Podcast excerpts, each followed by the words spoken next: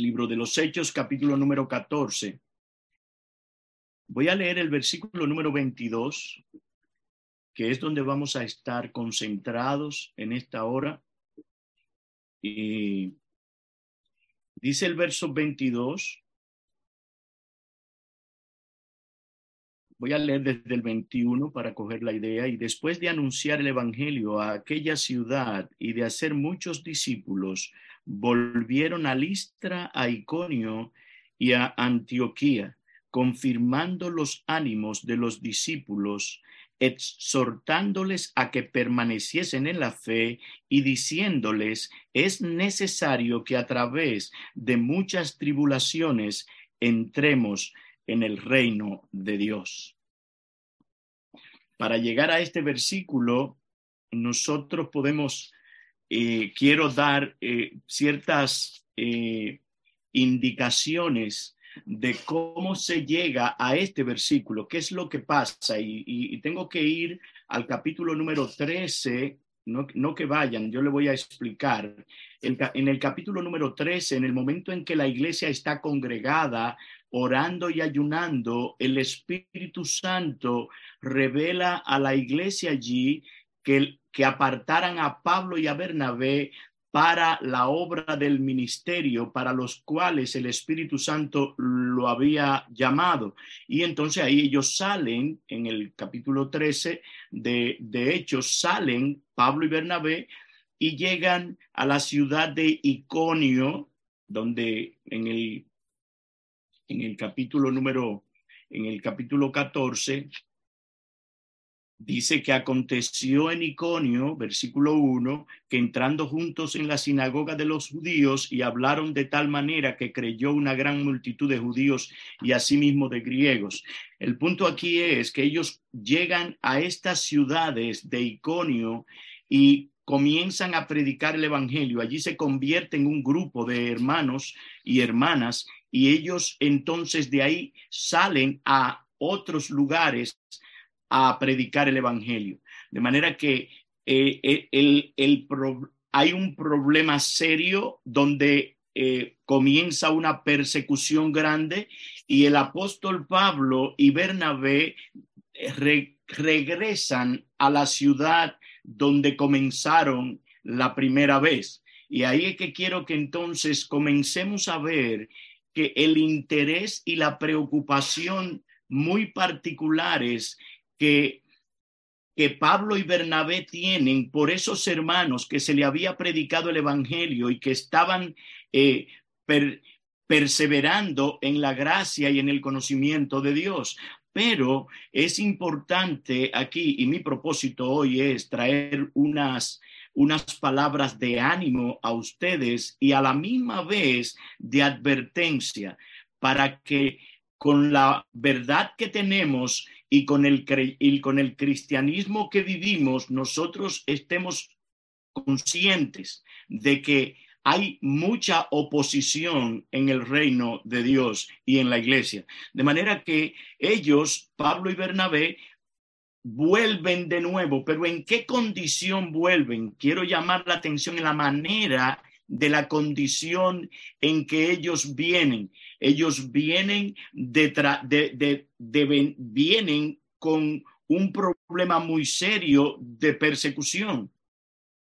Y el versículo número 19 del capítulo número 14 nos revela las extremas violencias con las que estaban tratando a Pablo y a Bernabé. Y a Bernabé.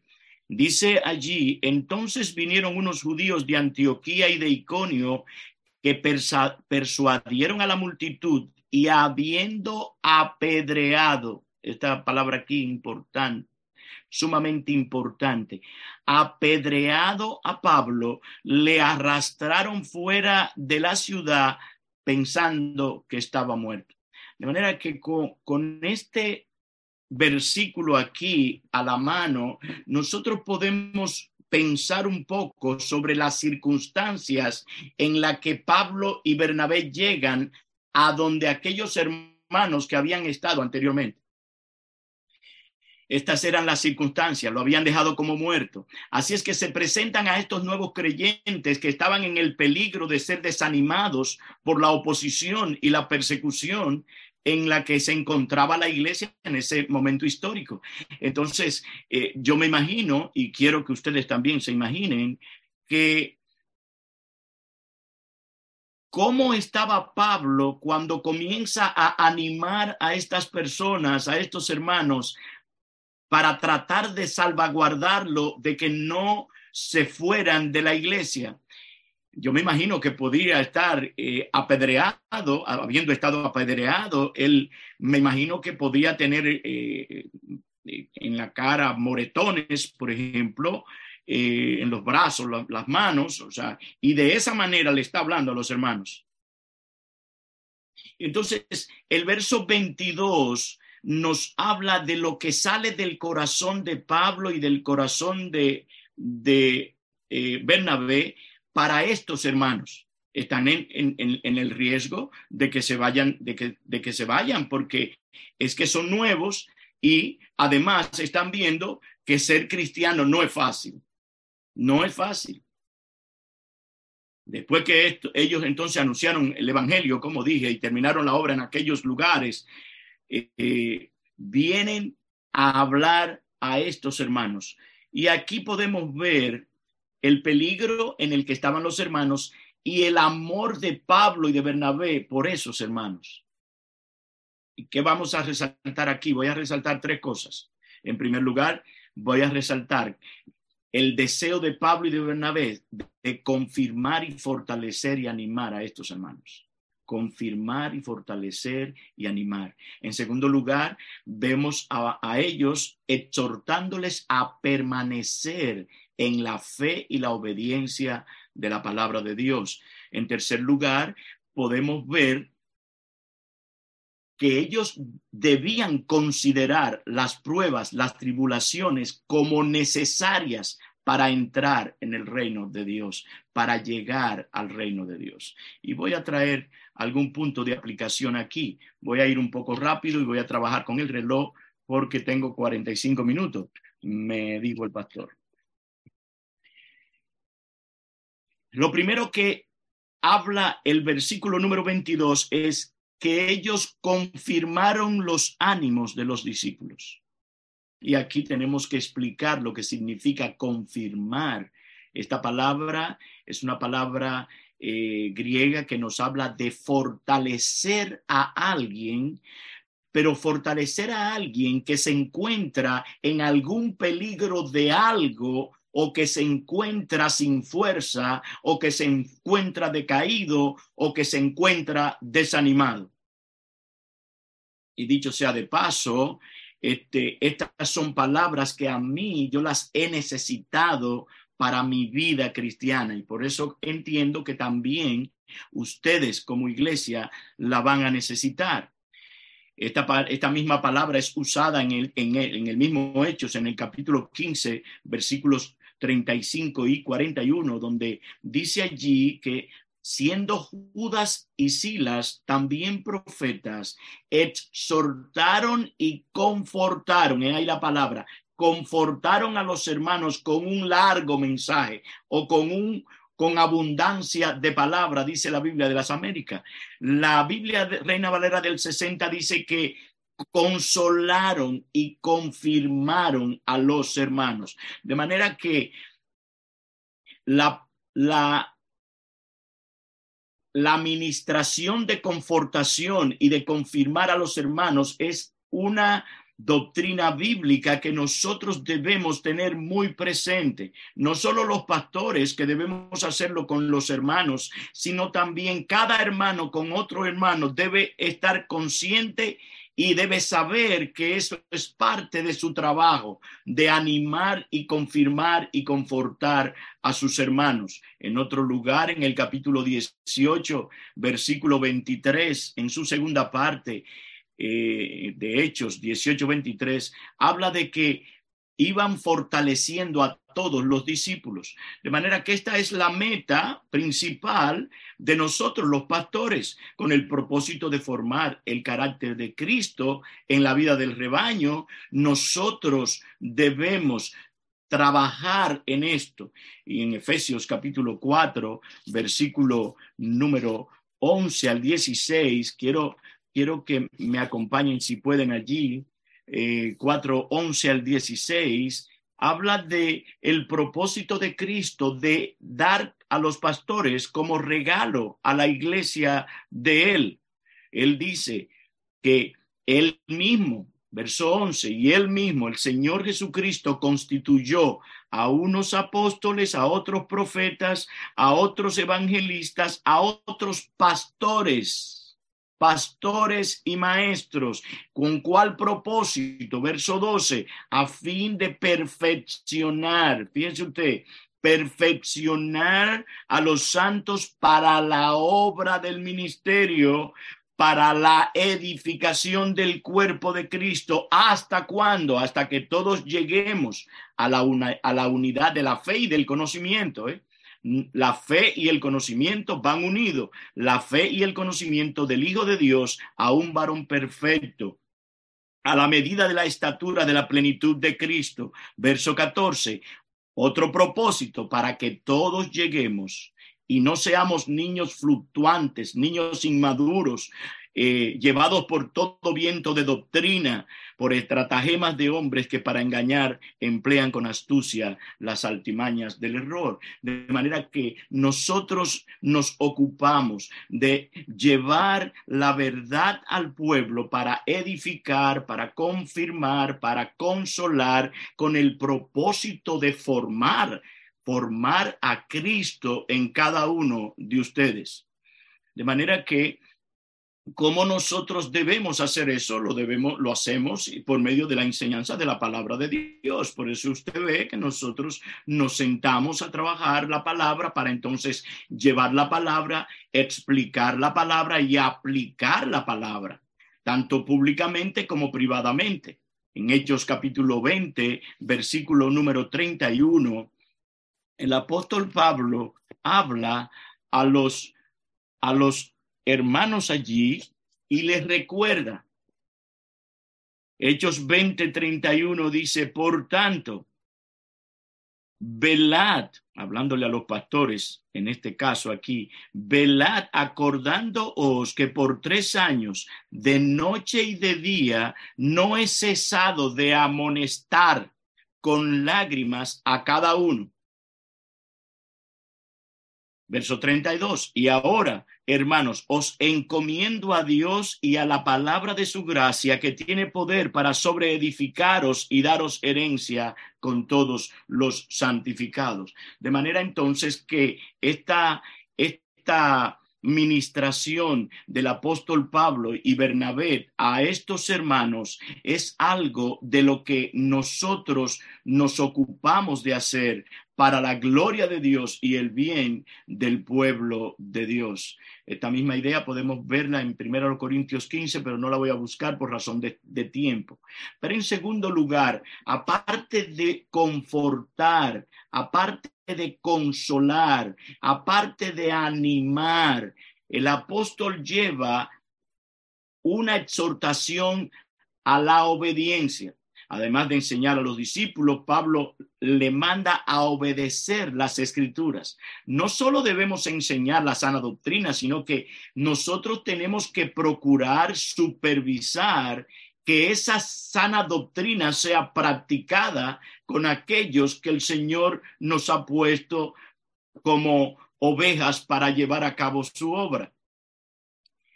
El apóstol Pablo le escribe a los hermanos en Tesalónica en el capítulo 2, en la primera carta, en el verso 11, primera Tesalónica, Tesalónica 2.11, dice, así como también sabéis de qué modo, había un modo en que Pablo hacía esto, como el padre a sus hijos.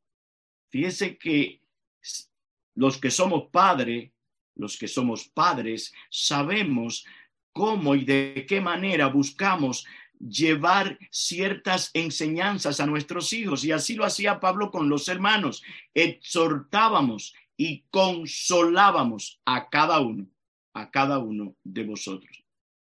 De manera que hay un momento en donde estamos hablándole a la iglesia de una manera general, pero hay otros momentos en que aún hablando a la iglesia de una manera general, vienen aplicaciones prácticas particulares para algunos hermanos o para ciertas prácticas que se están llevando a cabo. De manera que tanto la exhortación como la consolación, como dice otro siervo de Dios, son amigas inseparables. La exhortación la consolación son amigas inseparables. La palabra exhortar, por ejemplo, sería bueno definirla aquí, es una palabra compuesta eh, que la palabra para, para, para caleo, para significa al lado y caleo llamar. Cuando exhortamos a alguien, esto significa llamar, rogar, amonestar, exhortar a alguien para que siga un curso de, conducta, para que haga algo que no está haciendo o para que deje de hacer algo que está haciendo y que no debes hacer. De manera que todo esto tiene que ver con el asunto de la exhortación. ¿Y cómo era que Pablo y Bernabé se exhortaban? Bueno, en primer lugar, en el sentido de la perseverancia. Y aquí me voy a pasar un momentito porque es sumamente importante. Eh, eh, la exhortación iba principalmente en la permanencia o perseverancia la permanencia en la fe. Una de las cosas que pasan cuando vienen tribulaciones, aflicciones y angustia es que nos tambaleamos, es que comenzamos a, a, a, mirar por, por el lugar equivocado. Entonces aquí el peligro era claro en este, en este tiempo con estos hermanos. Había una gran persecución y que por la persecución entonces ellos podían irse al mundo el que perseverare hasta el fin es, el que va a ser salvo, dice Mateo 24, 13. Entonces, el apóstol está aquí haciendo un hincapié, y yo voy a hacer lo mismo aquí, en la permanencia y la perseverancia en la fe. Eso significa entonces que la perseverancia y la permanencia o la permanencia en la fe es esencial con relación a la fe que salva.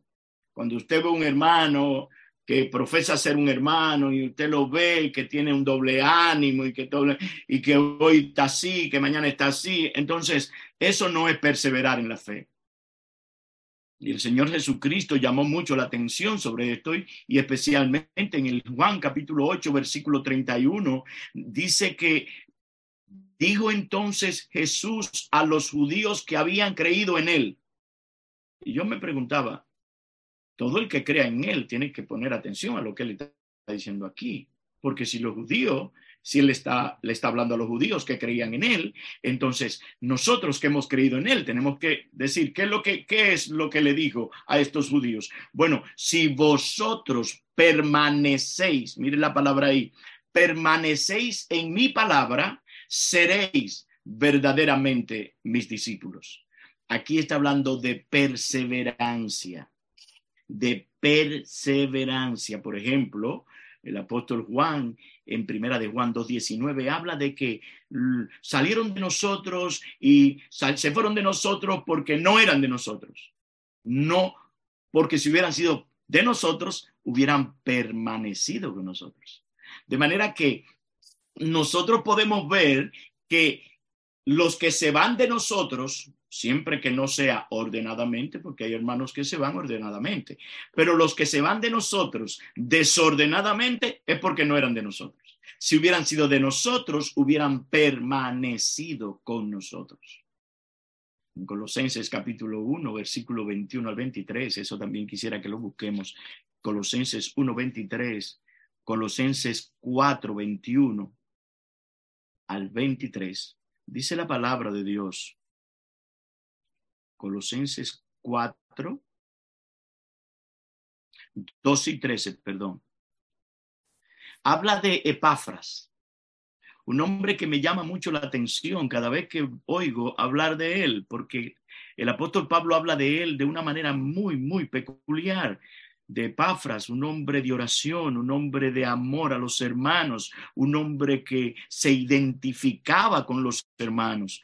Dice, os saluda Epafras, el cual es uno de vosotros, le dice a los colosenses, siervo de Cristo, siempre rogando encarecidamente por vosotros en sus oraciones, y oiga la oración de Epafras por los colosenses, para que estéis firmes, para que seáis perfectos y completos en todo lo que Dios quiere, porque de él doy testimonio de que tiene gran solicitud por vosotros y por los que están en la Odisea. El punto aquí es que la oración de Epafra es para que estén firmes, permanezcan en la fe, van a pasar muchas cosas para desconcentrarnos en el hogar, en el trabajo, aún en la iglesia van a pasar cosas. Y si nosotros no estamos firmes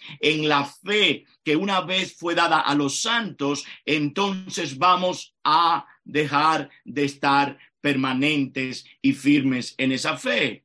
Hebreos capítulo número eh, antes de eso, quiero, quiero traer ahí como una aplicación la sinceridad, la unidad, la sinceridad y el amor entonces entre nosotros son piezas claves para nuestra permanencia en la fe. Por eso es tan importante esta reunión de oración. Por eso es tan importante la reunión en el culto de adoración, porque unidos nosotros con con humildad de corazón, con amor, no buscando eh, cosas que no están y poniendo cosas que tampoco están, sino en amor, dejando pasar incluso cosas que pasan. Entonces eso va a traer permanencia en nosotros. En Hebreos capítulo 3, verso 6, dice, si mantenemos firme nuestra fe hasta al, hasta el fin, la confianza y el gloriarnos en la esperanza, entonces nosotros vamos a llegar al final. En Hechos 12, 43 también habla de la perseverancia, que es una señal de la fe salvadora. Cuando usted ve personas que se va para este lado, que se va para aquel lado, entonces ahí no hay fe que está perseverando. Otro aspecto importante de la exhortación de Pablo para estos hermanos es que era necesario que ellos supieran que para entrar en el reino necesitaban muchas, no pocas, muchas tribulaciones. Es necesario que para entrar en el reino pasemos muchas tribulaciones. Y eso era algo que ellos tenían que saberlo. ¿Por qué? Porque están viendo a Pablo también pasando por situaciones muy difíciles. Y si no saben que eso era necesario, y esa palabra necesario es sumamente vital ahí, porque cuando se habla de necesario es que tú necesitas comida para poder vivir, si tú no comes te mueres, es necesario que comas. Eh, este, es necesario que bebas agua, es necesario que duermas, porque si no, te mueres. Entonces aquí es necesario, es que es imposible entrar al reino si no hay una vida de tribulación y angustia. Y eso el Señor obra según Él entiende con cada una de las personas. Algunos parece de nosotros que necesitamos más que otros y entonces parece que Él nos da más que otros. Y tenemos que estar tranquilos para que se haga la voluntad de Dios en nuestras vidas. Pero es importante aquí que en Mateo capítulo 11, versículo número 12, dice la escritura que desde los días de Juan el Bautista hasta ahora el reino de los cielos sufre violencia. Hay problemas en el reino de los cielos y los violentos lo arrebatan. ¿Qué es lo que enseña este pasaje? Hay tribulación, hay violencia en el reino de Cristo, aquí en la tierra, pero hay hombres y mujeres que son violentos y ellos lo arrebatan. De manera que en medio de la persecución y la oposición feroz, los hombres y mujeres han estado trabajando con violencia para arrancar, para arrebatar del enemigo a aquellos que vienen siendo salvados por la gracia de Dios. Y aquí la palabra violentos no significa que los creyentes andan airados y rabiosos haciendo esto. No, no es esa la idea, sino que hombres llenos de vigor, hombres llenos del Espíritu Santo, hombres esforzados, hombres de valor, hombres de fortaleza, hombres de determinación, están haciendo el trabajo consciente de que Dios le ha mandado hacer ese trabajo en la obra de Cristo. Y esto adentro de la iglesia, fuera de la iglesia en el hogar, fuera del hogar, en, en, los trabajos, con sus vecinos, en todos los lugares que lleguemos, nosotros tenemos que tener la idea de que hay una guerra y nosotros tenemos que trabajar de acuerdo a la posición en que Dios nos ha puesto como creyentes para arrebatar a aquellos que están siendo llevados al infierno por el diablo. De manera que para esto se necesita valentía. Y usted, y usted me puede preguntar, pastor, ¿y las mujeres? Las mujeres han tenido una participación muy, muy peculiar a través de los, de los siglos y a través en el Nuevo Testamento y en el Antiguo Testamento como mujeres que, que son... Eh, que, que, son esforzadas, mujeres que son valiosas, valientes y que, y que ponen en riesgo muchas cosas para hacer la obra de Dios. Conozco, conocemos a las Marías Magdalena, a las Marías. El pastor estuvo predicando sobre una de las Marías allá. Entonces, nosotros conocemos mujeres que no solo trabajaron para la obra, sino que también dieron recursos para que se llevara a cabo esa obra. De manera que hay mujeres valientes y esforzadas. Mateo capítulo 13, por ejemplo, hablando sobre esto, debemos ver ese texto allí. Mateo 13, 20 al 21.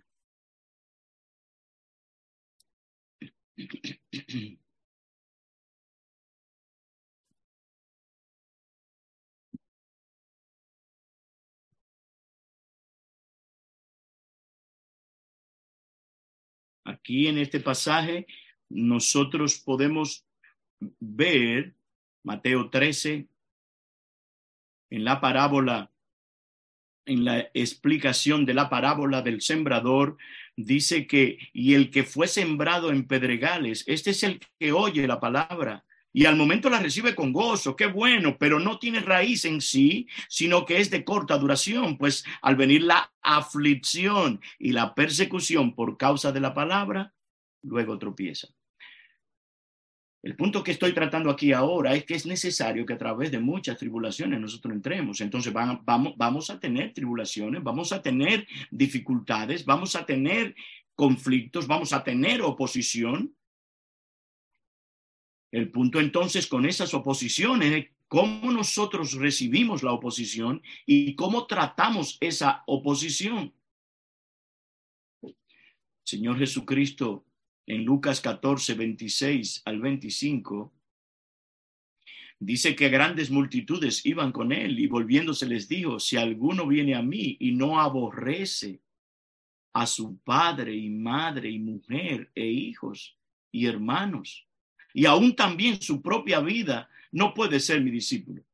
Y aquí cualquiera le llama la atención, pero ven acá, ¿cómo aborrezco yo a mi a mi mamá, a mi papá, a mi esposo, a mis hijos. ¿Cómo lo, no, aquí no está hablando de que los aborrezca con el aborrecimiento que conocemos tú y yo. Aquí el punto es que nosotros tenemos que amar lo menos que a Dios. Siempre Dios tiene que estar en el primer lugar.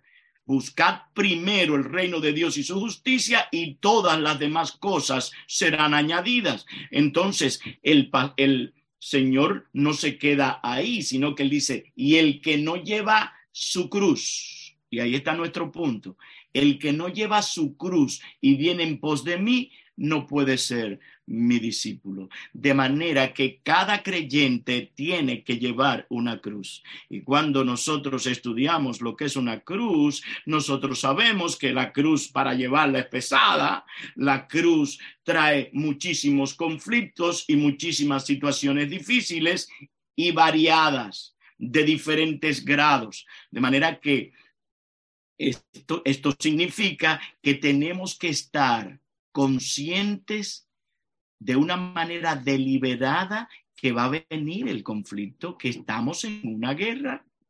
Entonces la perseverancia y la permanencia en la vida cristiana tiene que ver con una guerra, un conflicto contra huestes espirituales de maldad en las regiones celestes. Eso es lo que dice el apóstol Pablo en Efesios 6:10.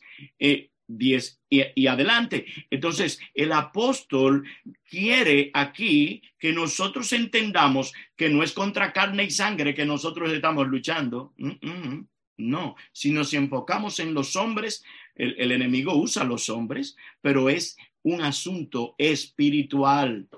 Entonces, ¿qué debo hacer? Debemos recordarte, querido hermano, querida hermana, que espere aflicción, dificultades y persecución en el mundo tendréis aflicción, pero confiad, Cristo dice, yo he vencido al mundo. Juan 16, 33. Entonces, la escritura también dice, todos los que quieran vivir piadosamente en Cristo Jesús padecerán persecución. Cuando una familia, un hombre en el hogar, una mujer dice, es por aquí que me voy, espera, espera la persecución, espera la tribulación, pero en medio de esa tribulación, el Señor ha prometido que no te dejará, que no te desamparará. No temas porque yo estoy contigo, no desmayes porque yo soy tu Dios, que te esfuerzo, que te aliento y te doy todo lo que tú necesitas. De manera entonces que es un gran desafío para la fe y para la piedad el vivir la vida cristiana en medio de persecución, pero tenemos que saber que vamos a ser perseguidos. Entonces, eh, hay algo importante aquí, es que la Biblia también enseña que las aflicciones son enviadas a cada creyente por un Dios un Dios sabio, amoroso y compasivo, por un Padre lleno de ternura, de compasión, de amor, de perdón y de misericordia. De manera que saber eso nos da paz, tranquilidad y sosiego. Romanos 8:28 es el versículo eh, de oro aquí, porque sabemos. Y el punto es, si lo sabemos. Debemos saber que a los que aman a Dios, a los que obedecen a Dios, a los que quieren hacer la voluntad de Dios, todas las cosas les ayudan a bien, cooperan para bien. Esto es a los que conforme a su propósito son llamados. De manera que es a los cristianos, hay que haber nacido de nuevo para que todas las cosas ayuden para bien. Pero ¿qué es lo que incluye el todo de este versículo incluye tribulación, incluye angustia, persecución, hambre, desnudez, peligro, espada, traición, todo lo que se opone a la verdad. Eso incluye todo. El versículo 35 nos habla de eso. Ahora aquí, vuelvo a repetir, lo importante aquí no es la cantidad de aflicción que lleguen, porque el Señor tiene su manera de actuar con cada uno de nosotros. Acuérdense de Job, por ejemplo. Eso, eso no fue sencillo lo que pasó a Job. Eso no es, hay, conocemos hombres que han pasado muchas dificultades, pero el punto aquí es, no es la cantidad de aflicción que recibimos, que recibimos sino cómo nosotros respondemos bíblicamente a esas aflicciones. Por eso, hermanos, es que no, por eso es que no podemos andar solos. Necesitamos estar cerca de Cristo, permanecer en Cristo. Necesitamos estar cerca de hombres maduros, estar cerca de aquellos maestros que el Señor nos ha dado para que nos ayuden a esclarecer y ver con más luz cosas que posiblemente no estemos viendo. Y hasta aquí he tratado de explicar las doctrinas que enseñan estos versículos. El punto aquí es cómo aplicamos estas cosas a nosotros. Y quiero preguntarte, ¿cómo está tu ánimo? ¿Cómo está tu perseverancia y tu permanencia en la fe? ¿Estás tú firme en la fe, consciente de que tú estás parado en la roca que es Cristo. ¿Estás tú, estás tú consciente de que Cristo ha dicho que nunca más se volverá atrás de hacerte bien, de que Él te protegerá, de que Él es una torre fuerte donde tú puedes ir y, y refugiarte allí en Él? ¿Cómo está tu paciencia para perseverar en la fe que una vez te fue dada y entregada. ¿Cómo está? ¿Qué debemos hacer en tiempos de peligro, de persecución y aflicción? ¿Qué debemos hacer?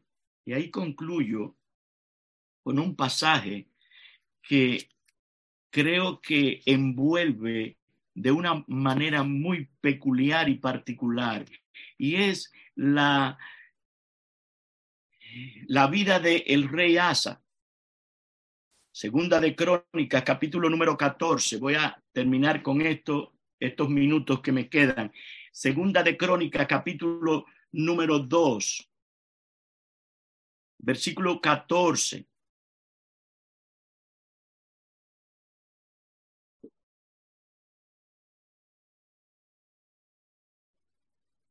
En el versículo 9 dice lo siguiente, y salió contra ellos Sera, contra el rey Asa, Sera etíope, con un ejército de un millón de hombres. ¿Estás escuchando? Yo pensaba que no habían tantos hombres en esa época, pero un millón, un millón de hombres y trescientos carros, y vino hasta Maresa.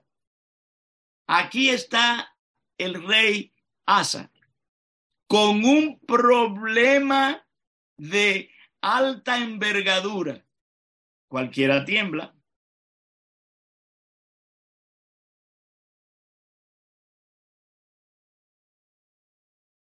Versículo 11. ¿Qué hizo Asa? Clamó. ¿Qué debes hacer tú, hermano mío, hermana mía? Clamar. Y clamó Asa a Jehová su Dios y dijo, escuche la oración de Asa.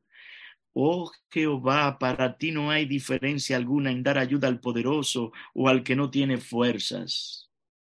Ayúdanos, oh Jehová, Dios nuestro, porque en ti nos apoyamos y en tu nombre venimos contra este ejército. Oh Jehová, tú eres nuestro Dios, no prevalezca contra ti el hombre. Qué oración. Y quiero decirles que providencialmente esta mañana yo estuve meditando sobre esto sin pensar que iba a ser parte de lo que iba a hablar con ustedes esta tarde o esta noche para ustedes. Aquí está el rey Asa con un problema, una aflicción grande, clamar. Entonces, ¿qué es lo primero que tenemos que hacer? Clamar al Señor. Señor nos ha dado el medio de gracia de la oración, ese camino nuevo y vivo que Cristo abrió para nosotros, que podemos entrar a la presencia del Padre a través de la justicia de Cristo y en el poder del Espíritu Santo, y Él oye la oración. Entonces entregarnos a esa oración. Y entonces, ¿qué pasó? ¿Qué pasó? Dice entonces que en el verso 7 del capítulo 15,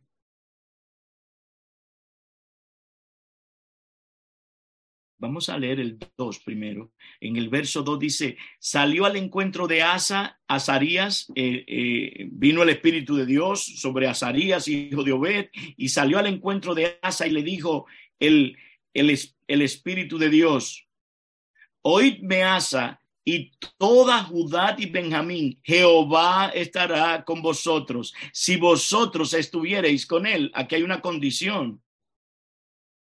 Y si le buscareis, será hallado de vosotros, mas si le dejareis, él también os dejará. ¿No es verdad que muchas veces solo vamos a Dios cuando viene el problema y no tenemos una vida de comunión diaria con Él? Entonces, eso significa que nosotros tenemos que tener un hábito de tener comunión con el Señor para cuando lleguen estos momentos nosotros podamos ir sin engaño ni hipocresía. Señor, aquí estoy, mira el problema.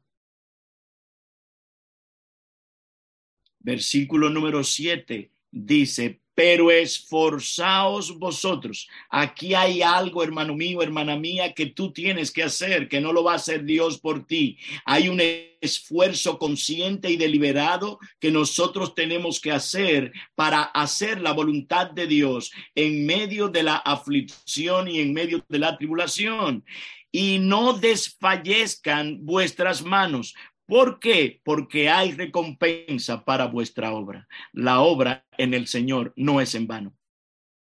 No, no es en vano. Y miren lo que pasó cuando Asa oyó estas palabras, dice, cuando oyó Asa, verso 8, las palabras y la profecía del profeta Azarías, hijo de Obed, cobró ánimo y quitó los ídolos abominables de toda la tierra de Judá y de Benjamín. El punto es que cuando viene la palabra a nosotros, nos animamos, nosotros tratamos bíblicamente con los pecados que tenemos, los, los confesamos, nos arrepentimos y, y Dios entonces trae bendición a nuestras vidas.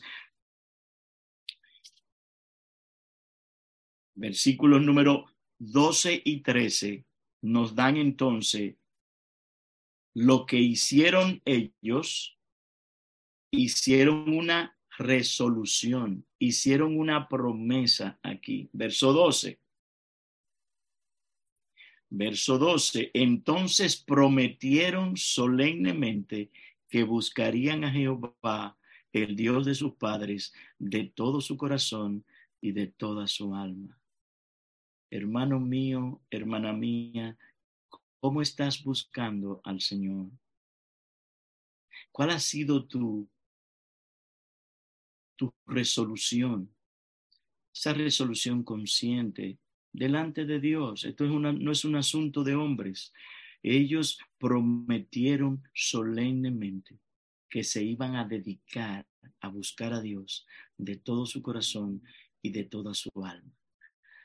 Pero el versículo 13 dice algo terrible, es bueno que lo leamos también, que cualquiera que no busque a Jehová, el Dios de Israel, de todo corazón, como lo prometieron, muriese.